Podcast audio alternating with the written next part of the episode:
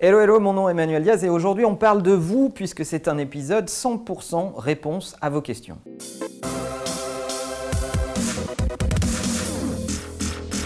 Autre question d'Antoine qui me demande quel moyen événement pour s'initier à l'entrepreneuriat. En fait, tu sais, entreprendre, moi j'ai l'habitude de dire que entreprendre, c'est sauter d'un avion en plein vol, sans parachute, et se faire suffisamment confiance pour se dire qu'on va trouver un moyen d'en construire un pendant la descente. Eh bien, c'est à peu près ça l'entrepreneuriat. Alors, tu peux t'initier, évidemment, tu peux aller à des événements, il y en a plein qui parlent d'entrepreneuriat. Tu peux interpeller des entrepreneurs, la grande majorité d'entre eux te donneront 10 minutes, un quart d'heure, une heure pour discuter avec toi et te parler de leur expérience. Mais au fond du fond, c'est à l'intérieur que ça se passe. Est-ce que tu as envie d'y aller vraiment. Est-ce que tu as envie de sauter de cet avion? Est-ce que tu te fais suffisamment confiance pour construire la solution en cours de route? Et est-ce que l'envie dépasse la raison? Eh bien, c'est ça finalement la question à laquelle tu dois répondre pour savoir si tu es un entrepreneur pur jus et tu vas pouvoir résister à la quantité de violence, à la quantité de difficultés à laquelle il va falloir faire face. Si tu veux t'y essayer de façon douce au début, va rencontrer des entrepreneurs, va dans des événements où tu peux croiser des entrepreneurs ou les écouter euh, sur scène parler de leurs témoignages, et il y en a plein. Et si tu n'es pas dans une ville où ils sont accessibles, la majorité sont accessibles sur YouTube aujourd'hui, et lis des bouquins d'entrepreneurs, lis des parcours d'entrepreneurs, et essaye de te dire qu'est-ce que j'aurais fait dans cette situation? Est-ce que moi aussi j'aurais été capable de prendre cette décision, de faire face à ces risques et d'y voir plutôt des opportunités que des risques? Finalement, c'est à peu près ça. Et puis finalement, le meilleur moyen, c'est certainement de te lancer. Qu'est-ce que tu as vraiment à risquer en France à te lancer pendant quelques mois, à tester ton concept, regarde les datas, laisse parler les datas. Est-ce qu'il y a des gens qui s'intéressent à ton concept, qui viennent t'en parler? Est-ce que ça attire du monde? Est-ce qu'il y a des gens qui veulent investir dans ta structure? Comment les gens réagissent à ta proposition de valeur, à ton idée? Et laisse parler ça.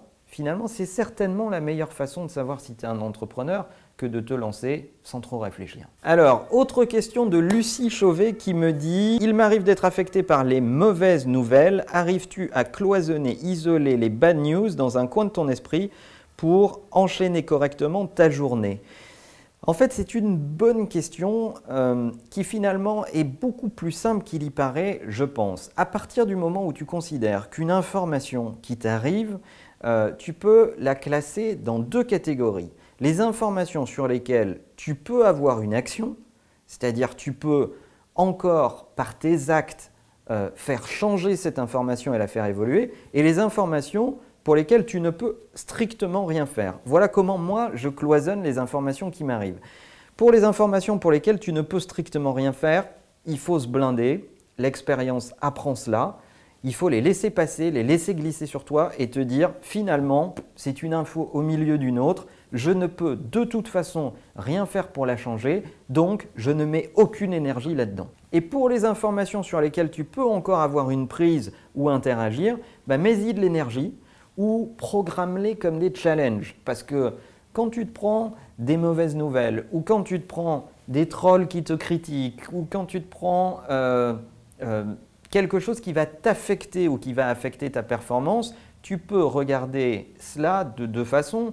Est-ce que euh, si je prends cela comme un élément à l'instant où on me le donne, ça va me perturber, dégrader mon travail Ou est-ce que je le programme comme un challenge à venir? Dans les deux cas, on est effectivement dans la catégorie des choses où on peut avoir une influence dessus.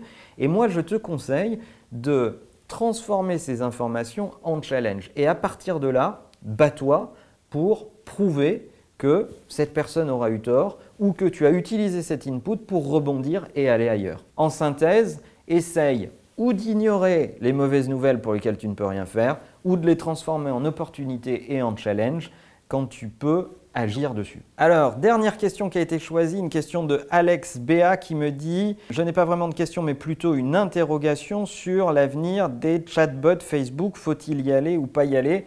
Je ne pense pas que ça soit ça la question, Alex. La question, c'est pas y aller ou pas y aller. La question, c'est comment y aller. À partir du moment où le top départ euh, a été donné, finalement, ne pas tester, c'est ne pas vouloir apprendre. Donc, essaye d'y aller, vas-y, teste des trucs et pose-toi la question pour créer quelle valeur Alors ce chatbot Facebook que tu as envie de faire, où tu es au bord de la piscine en train de te dire j'y vais, j'y vais pas, j'y vais, j'y vais pas, arrête de poser cette question, saute dans la flotte, regarde comment tu peux survivre là-dedans, quelle valeur tu vas créer pour tes clients, pour y faire quoi? Est-ce que ça ouvre de nouvelles opportunités euh, d'interaction avec tes consommateurs, euh, euh, de captation de data?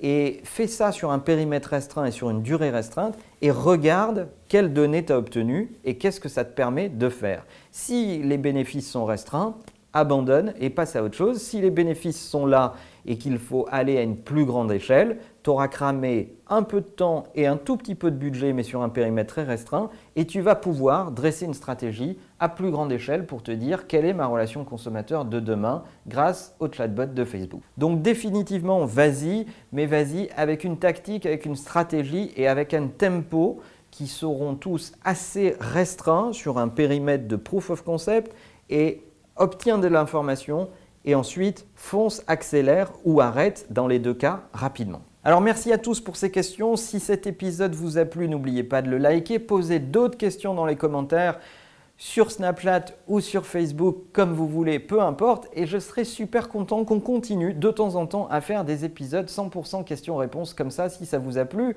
À bientôt.